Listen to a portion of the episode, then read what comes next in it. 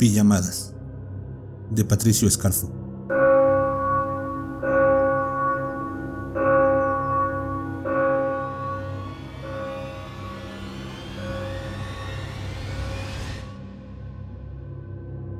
Mira dentro suyo y la imagen de la niña que una vez fue sonríe mientras le lanza una almohada a una de sus amiguitas. Su madre le ha organizado una pijamada para festejar su cumpleaños número 9. Está feliz, radiante y disfrutando del mejor día de su vida. Momentos que trata de no olvidar. Sandra continúa con sus gemas azules cerradas y piezas de un rompecabezas de ensueño se arman en su mente un grupo de niñas desperdigando risas, chismes y palabras de enojo forzadas mientras aguardan la cena, pero sobre todo el postre. Luego, llega la noche y las pequeñas se zambullen en colchonetas. Se acuestan para no dormir mientras cuentan historias de terror sin saber que muchas veces el terror puede llegar a alcanzarte. Recuerdos. Después observa a su alrededor y el mundo alterno la sacude. El ayer y el hoy chocan y largan chispas. Pijamada obligada. Son 15. Están todas juntas tiradas en una habitación repleta de colchones viejos, sucios y testigos de historias tristes y trágicas. Encerradas tras cuatro paredes que solo ofrecen como distracción una diminuta ventana que les muestra el patio trasero del establecimiento. La puerta de la habitación se abre y la lotería da inicio. Sandra contiene la respiración mientras sin ningún tipo de pudor aguarda a no ser ella la seleccionada. Con ojos inyectados en sangre, ira y alcohol, el jefe dice, Beatriz. Sandra suspira. Ha ganado tiempo. Por un rato, no será ella quien caiga en los tentáculos de la depravación usa ese tiempo y escapa de su realidad. Tiene 13 años y su única preocupación es ese niño de pelo rubio que no se fija en ella. Se siente fea. Maldita ironía. Hoy daría lo que fuera porque su cuerpo espantase a los hombres. Escucha los gemidos fingidos de Beatriz y su presente la abofetea. También oye sonidos guturales de un hombre que se ha transformado por escasos minutos en un animal que sacia sus más primitivos instintos. Luego, el silencio marca el fin del acto. El cliente volverá a ponerse su máscara, se irá y esconderá su otro yo. Para Beatriz, Sandra y las demás, sin embargo, solo les queda su vida de mierda. Esa que no eligieron, esa que las devora, esa que entrega en cuotas a desconocidos solo por dinero un dinero que rara vez ven. Al llegar la noche, la puerta se hace giratoria. El bolillero no para de dar vueltas y sacar nombres. Indefectiblemente, llega el turno de Sandra. Es hora de trabajar. Se maquilla por enésima vez, cubre sus cicatrices, su angustia y camina por el pasillo que la conduce cada día un poco más a su prematura muerte esa que desea fervientemente y que no es capaz de conseguir por sí misma. Rutina. Otra noche más. Giro eterno. Monotonía del sexo obligado que sobrelleva con alcohol y pastillas. La despierta un grito de horror. Varios alaridos en realidad. Sandra intuye que habrá de tener una nueva compañera. Y efectivamente, esto se concreta cuando la vieja Lorena abre la puerta y con furia tira hacia adentro a una chica. Cállenla, o la van a ligar ustedes también, dice la madama. Es Sandra quien primero nota que la recién llegada es tan solo una niña, flaca en demasía, está sucia y su ropa denota una pobreza extrema. Trata de calmarla, pero es en vano. Se encuentra aterrada y sus ojos reflejan el dolor que Sandra conoce de sobra. Entre todas la arropan, le mienten y le dicen que todo estará bien. Finalmente se duerme. Sandra la mira y el mundo alterno regresa. Se ve a ella misma. Rememora esa fiesta a la cual nunca debió ir. Siente en su boca el trago que nunca debió beber. Recuerda a ese hombre del cual nunca debió enamorarse. Vuelve a experimentar aquella noche de bifurcación. Recuerda, porque eso lastima, le causa dolor y ella necesita ese dolor. Se ha acostumbrado a él. La puerta se abre y la saca de su ensoñación. Ve con horror y resignación a los cuatro jinetes del apocalipsis, así se hacen llamar, y su alma se encoge. Tanto ella como el resto saben lo que significa. Iniciación. No se han tardado nada. Por lo general se demoran unos días en aparecer. Le dan respiro. Esta vez no. Se la llevan a las rastras y algunas de las chicas, Sandra incluida, rompen en un llanto silencioso, mientras que las más veteranas solo sacuden su cabeza en señal de congoja. Pasan unos minutos y comienzan a oírse los aullidos de la pobre chica. Son desgarradores y muy elocuentes sobre lo que está aconteciendo.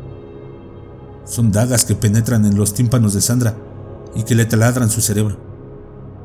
El tiempo se halla estacionado en un andén abandonado y se niega a moverse, mientras que los gritos, en cambio, se suceden con frecuencia de hora pico.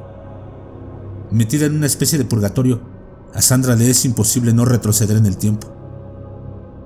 Aterriza en su propia iniciación y aunque a salvo, de igual manera el terror le envuelve. Primero se turnaron, de a uno se sirvieron de ella. Luego eso no les bastó y los cuatro decidieron disponer de su cuerpo al mismo tiempo. Garrapatas, sanguijuelas, alimañas, monstruos, hombres que la consumieron hasta el hartazgo. Le pegaron, la humillaron, la rompieron y se volvió fragmentos de lo que alguna vez fue. Y lo peor, le dieron un pase directo hacia el infierno. Más tarde, Sandra por fin oye el tan ansiado silencio y vuelve a su realidad. Para la nueva, mientras tanto, comienza el fin y el inicio del Calvario. Cuando la nueva llegó de la iniciación estaba toda rota tanto física como mentalmente. Tenía la cara hinchada de tantos golpes, los labios inflamados, repletos de cortes y cicatrices de lo que parecían ser mordidas. Sus ojos y sus lágrimas se ocultaban bajo dos pedazos de carne deformes que latían, quizás más que su propio corazón espantado. Me llamo Carmen, dice entre sollozos. Son sus primeras palabras desde que ha llegado. Sus heridas visibles han desaparecido tras dos semanas desde su iniciación, aunque no por completo. Le cuenta a Sandra que viene de un pequeño pueblo del Chaco, que tiene seis hermanos mayores y que sus padres le enviaron a una casa de familia para trabajar como mucama. Se perdió y un hombre la ayudó a encontrar la dirección. El resto es historia. Una más. Una de tantas. Sandra mira a Carmen mientras ésta se desahoga y nota una extraña sonrisa en su semblante. ¿Estás bien? Le pregunta. Carmen se toma su tiempo para contestar. Mira el cielo por la ventana y luego le dice, sí, claro, hoy me voy. Están todas listas para dar inicio a su rutina. La noche está despertando y con ella su ajetreo. Un par de chicas van primero. Sandra, mientras tanto, no puede dejar de mirar a Carmen y de preguntarse qué le habrá querido decir. Es una noche tranquila. Lorena penetra en la habitación y se dispone a tomar por el brazo a Carmen. Sin embargo, ésta se suelta y decide ir por su propia cuenta. Sandra la observa partir sin saber que el horror está a punto de desatarse. Les hiela la sangre. Se quedan petrificadas del miedo. Han oído un grito de espanto que proviene de una de las habitaciones que ofician de oficina. Es el alarido extraño que las perturba.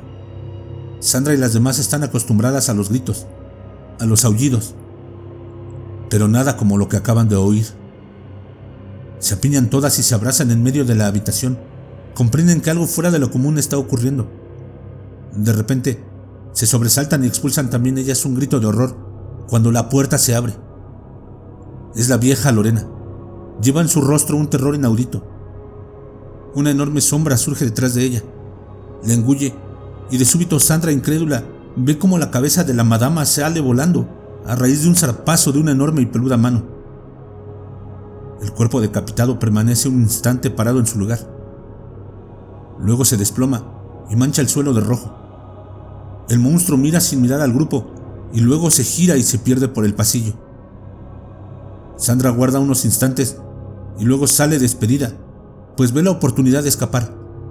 Corre por el laberinto repleto de habitaciones y de repente sus pies se topan con lo que parece ser un hombre. Tiene el rostro carcomido y su cuerpo con varias marcas de arañazos profundos y sanguinolientos. Lo reconoce. Es un antiguo cliente. Pasa sobre él, lo escupe y sigue su camino. Llega al recibidor y un silencio sepulcral e inesperado la recibe. Pero este se rompe de improviso cuando unas detonaciones y unos gritos surgen. Sandra observa a Peste y a dos de sus subordinados que salen retrocediendo desde la cocina mientras disparan a mansalva hacia la gigantesca criatura peluda. Esta, sin embargo, hace caso omiso a los disparos y va directo hacia ellos. Clava sus colmillos en el cuello de uno de los patobicas y le arranca un pedazo de carne. Se lo traga y luego le introduce sus garras por la boca. Sandra es incapaz de huir. Está atornillada ante lo que ve. El monstruo se deshace fácilmente del otro mediante un manotazo que le cercena la garganta y acto seguido va por su jefe. Sandra, de repente, se pierde en los ojos del hombre lobo y percibe en ellos no solo ira, sino que, además, cierto disfrute y anhelo de venganza. Se da cuenta. Los seis hermanos, la mirada por la ventana, todo está ahí. Peste trata de resistirse, pero tiene a la bestia encima, y esto lo despedaza de a poco. Lo muerde con furia, pero teniendo mucho cuidado de no afectar órganos vitales. El hombre lanza alaridos de dolor que a Sandra le suenan como música celestial. Finalmente, la mujer reacciona, busca la puerta de salida y se apresta a huir. Mira por última vez al monstruo que está a punto de morir y sonríe. Después lleva sus ojos hacia Carmen y con un gesto con la cabeza le da las gracias. Sale y la luna llena le da de lleno en el rostro. Un aullido resuena. Sandra ríe y luego se pierde en la inmensa y oscura ciudad. Carmen, en su versión animal, sale del prostíbulo, olfatea el aire y lo busca. Percibe sus aromas aún a la distancia larga un aullido y luego también se pierde en la inmensa y oscura ciudad.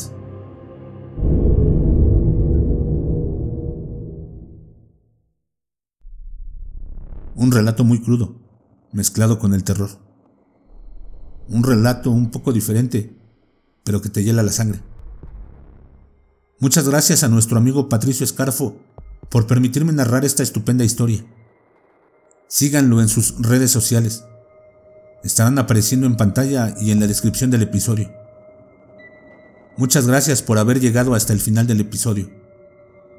Si les ha gustado, recuerden que la mejor manera de apoyarnos es suscribirse, regalándonos un like y compartiendo, para que más amigos puedan escucharnos y poder seguir creando contenido. Si tienes alguna historia que te gustaría que narremos, mándame un correo electrónico y únete a mis redes sociales. Estoy en Facebook, Instagram, Twitter y TikTok como Más Terror MX. Los enlaces estarán también en la descripción. Nos leemos en la siguiente y recuerda, no tengas miedo de eso que no puedes ver, pero está ahí, detrás de ti